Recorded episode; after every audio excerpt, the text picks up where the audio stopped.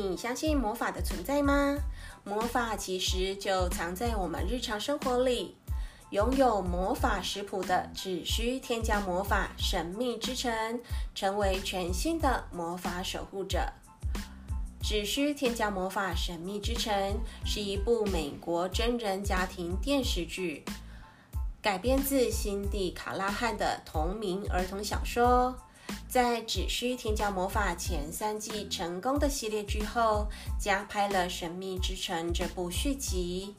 这次魔法食谱来到了湾城，食谱获得三个新保护者。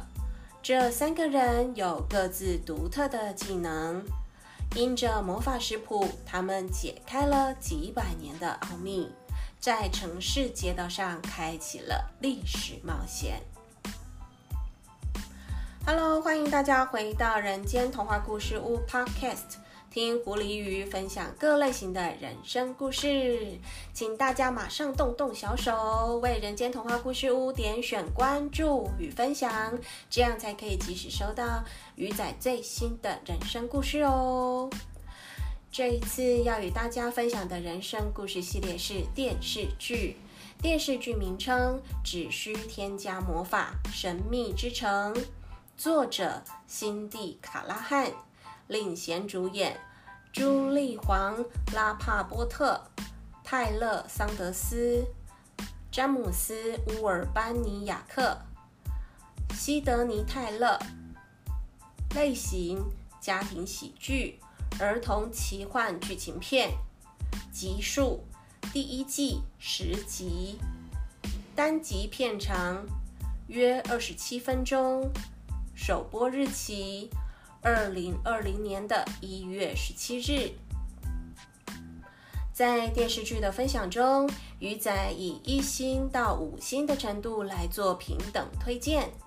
剧名只需添加魔法神秘之城，养眼度四颗星，喜剧度四颗星，扎实度五颗星。推荐说明：虽然这是一部儿童电视剧。但是在演员的挑选和整部影片的制作上，都可以感受到制作团队的用心。剧情扎实度强，紧紧地抓住孩子的目光，会忍不住一集接着一集看下去，值得推荐哦。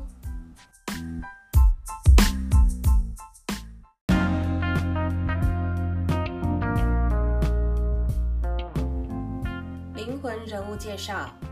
辛蒂·卡拉汉出生于1976年奥克兰和新泽西州的富兰克林湖附近，是一位美国儿童读物作家，写过几部终极小说。他的第一本书《只需添加魔法》被改编成为亚马逊同名电视剧。卡拉汉高中毕业后进入南加州大学学习电影。后来去了特拉华大学，并获得英语、法语双学士学位和工商管理硕士学位。在那之后，卡拉汉在一家制药公司从事公共关系和营销工作，总共约二十年，同时还抚养了三个孩子。在他生下第三个孩子后不久，长时间的工作和旅行的压力对他的身体开始产生些影响。医生告诉他：“也许你应该做点什么来享受一下。”卡拉汉说：“他先上了一门插花课，然后才决定上写作课。而这门写作课对于卡拉汉来说，哇，就像天堂打开了一样。”但是成功并没有立即到来，出版商拒绝了他早期的一些作品。卡拉汉向学生大声地朗读出他从出版商那里收到的拒绝信，因为他知道那些最终出版的作品也需要不断的重写，所以他的作品受到审查并不是那么的容易。当然，他也坦诚地告诉学生们，这有时会伤害我的感情，但每当我重写，它都会变得更好。虽然卡拉汉一直喜欢写作，但直到大学毕业后，他才开始喜欢阅读。卡拉汉表示自己是一个抗拒的读者，而不爱阅读这个毛病也激励了卡拉汉写一些他认为会吸引年轻读者的书。他表示自己不是那种半夜会拿着手电筒在毯子下看书的孩子。他很难找到自己真正喜欢的书，这也是他在为青少年们写书时一直在思考的问题。他希望孩子们能够对阅读感兴趣。虽然他喜欢友谊、家庭的主题。但也希望阅读到他书的孩子们能够被娱乐和欢笑。他希望能够激励青少年们阅读这个了不起的礼物，这是他所错过的东西，因为他自己曾经不喜欢阅读。但如果他有能力以某种方式改变这一点，那么就是一场胜利。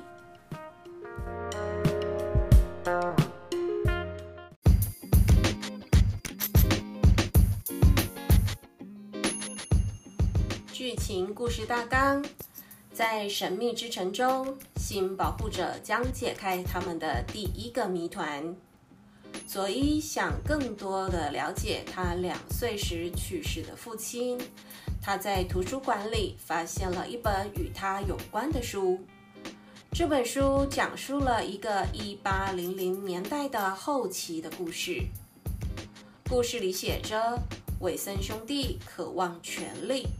并且创造出一种神奇的酵母发酵剂，可以帮助他们获得大量的黄金。但是这个咒语的缺点就是它会造成大规模的破坏。而这三位魔法新保护者该怎么做呢？他们如何保护这个城市不被破坏？有兴趣想了解魔法的麻瓜们。可以上线搜寻这部电视短剧来看看哦。因为我们家第一次接触到的就是这一部《神秘之城》的第一季，而之前的只需添加魔法一到三季，总共五十一集，我们还没看过。那这三季的故事大纲也在这边分享给大家知道。第一季。在小镇里，十几岁的女孩凯莉、黛比和汉娜是热爱烘焙的好朋友。他们发现了一本涉及魔法的古老神秘食谱。凯莉有一个目标，希望能够找到一种神奇的食谱来解决她祖母的诅咒。她祖母因为这个诅咒而离不开这个小镇。于是，他们试图烤出一个打破诅咒的料理，帮助镇上的人们。第二季，凯莉背包里的书和香料被偷了。凯莉、黛比和汉娜遇到了九零年代以前的魔法保护者杰克，在杰克的帮助下，他们顺利取回这本书。但是，女孩们没有放心。他们开始去寻线，怀疑是谁偷了这本书和香料。即使在追踪线索的过程中，可能会被施魔法而失去记忆，但也无法阻止他们想要保护这个魔法书和香料的决心。第三季。在保护魔法书和香料的过程中，他们拯救了不少小镇的人们，也将魔法食谱传承下去，转到新的保护者身上，并且在凯莉、黛比和汉娜的帮助下，新三人组确信魔法的存在，并且能够一起渡过难关。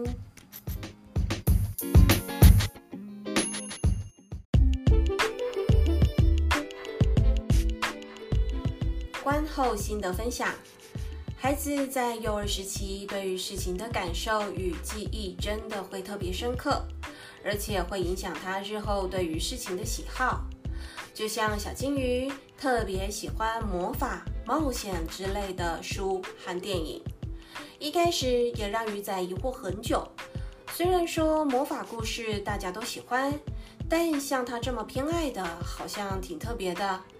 后来才想起，之前在他还是非常有空的幼儿时期，我们就常营造魔法气氛来和他互动。甚至之前在幼儿园带小孩玩科学时，小金鱼还是我的魔法小助理呢。而这个魔法小助理呀，要在课前陪着我完成一项又一项的魔法科学实验，好像这股歪风是鱼仔自己吹起来的。为了想吸引孩子的注意，就在生活中添加点小乐趣。没想到因此培养出他对魔法世界的沉迷。很喜欢这部儿童美剧，专属于儿童的剧真的不是很多，需要耐心点找，而且要符合孩子的品味，就是要在一层一层的筛选。无意间找到这一部美剧，而且还很有意思，拍得好，故事内容也编排得好，深深地抓住了小金鱼的目光。而且在这部美剧里，当三位小魔法师需要魔法时，他们必须制作一个符合这个魔法的点心。哇，这就更是小金鱼的最爱了。之前为了让孩子玩中学，就特别带他一起玩烘焙，将数学融入在烘焙里，无意间他就学会了不少数学的基本观念，而且让孩子边玩边做边学，特别没压力，也学得特别快。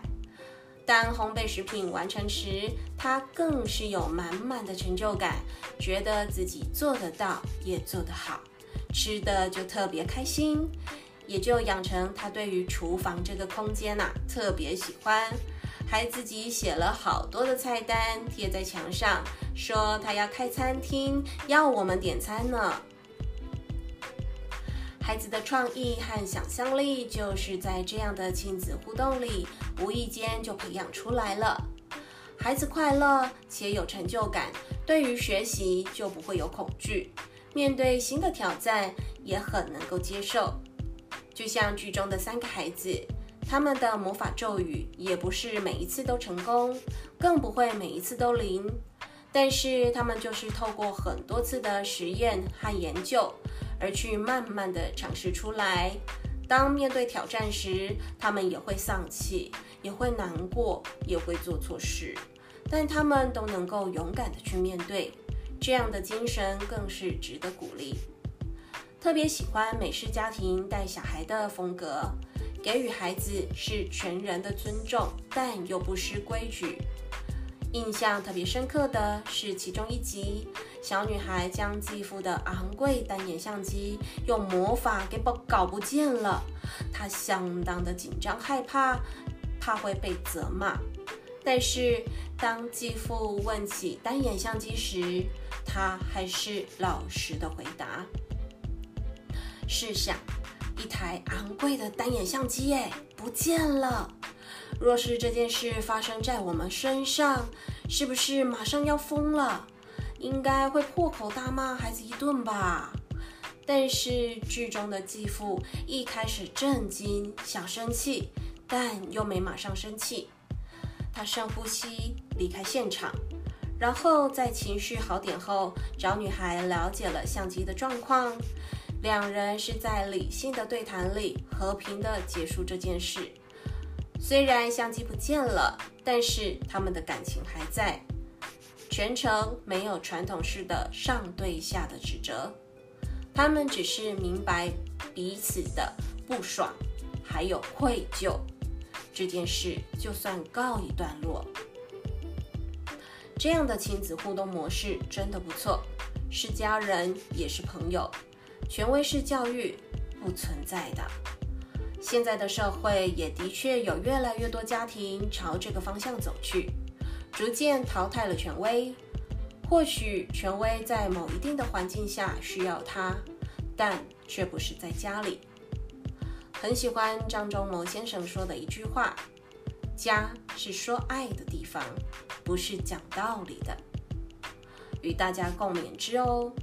希望家家户户都能够拥有满满的爱。